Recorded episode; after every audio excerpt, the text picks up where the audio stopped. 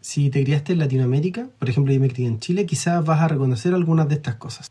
Creciste en un ambiente que promovía la competencia por sobre la colaboración. Has visto que la desconfianza suele ser la actitud por defecto. Cometer errores o fallar es algo que en el fondo vinculas con el castigo, con algo malo, en vez de con el aprendizaje. Te enseñaron que algo muy importante es el respeto. Y este se lo merecen principalmente las figuras un poco autoritarias. Bueno, todo esto nos juega en contra a la hora de participar y colaborar con otras personas. Así es difícil construir mejores culturas de trabajo y buenas relaciones. A ver, ¿te pasa algo como esto? Cuando alguien te hace algún comentario sobre tu trabajo, lo percibes principalmente como un ataque o una crítica, no como una intención de aportar.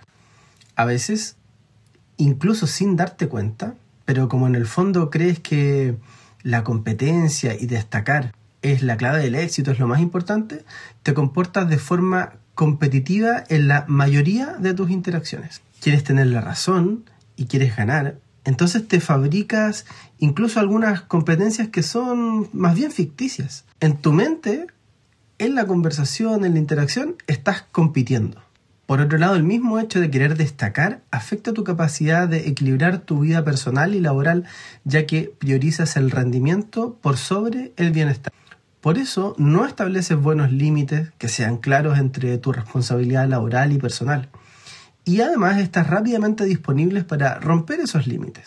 Porque sientes que tu crecimiento, que te vaya bien, depende de que te la juegues. Te han dicho que hay que mojar la camiseta. Así que crees que es mejor aceptar desafíos que poner límites. Eso hace que sea difícil que organices tu carga laboral.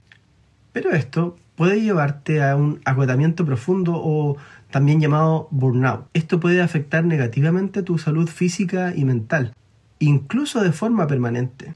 Y mejor ni hablemos de las conductas que todos hemos visto de ganar a toda costa, más desconfianza. Es terrible. Y por si fuera poco, esta mentalidad de desconfianza y competencia hace que te resistas a colaborar y a compartir ideas. Prefieres guardar silencio, retener información, no contar toda la historia, guardarte algo para ti y piensas que tienes que proteger tu conocimiento, tus redes, lo que tienes a tu disposición, porque es lo que te mantiene relevante quizás en el entorno laboral. Además, en esto afecta tu relación con el error y con el castigo.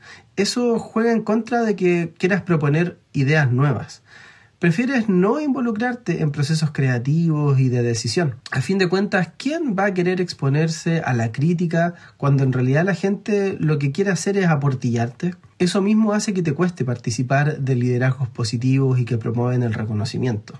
¿No entiendes un poco cómo funciona eso? La colaboración y la inclusión en la toma de decisiones que te inviten a compartir ideas son cosas que te resultan difícil es difícil involucrarte y quizá de manera inconsciente estás en una actitud a la defensiva o te pones ausente. La confianza, la autonomía, que seas parte de las decisiones, que te inviten a tomar y a calcular riesgos es algo un poco extraño para ti, porque no has vivido muchas experiencias como esta en el pasado. Además, te cuesta hablar sobre tus problemas, sobre las cosas que no están resultando eh, te cuesta pedir ayuda. Todos esos son problemas que vienen de un ambiente competitivo, desconfiado y castigador. Todo esto dificulta la colaboración, la comunicación abierta, el equilibrio entre la vida y el trabajo y adaptarte a entornos más inclusivos. ¿Te pareció muy sombrío todo lo que dije? Bueno, la verdad es que a veces es más fácil ver nuestro reflejo en las cosas que nos pasan, en lo que pensamos, en lo que sentimos, más que solo mirar la proyección de lo que podríamos ser y esta cosa tan positiva. Pero la verdad es que sí, yo creo que eh, podemos mejorar, que siempre hay alternativas y que podemos aprender y cambiar. Incluso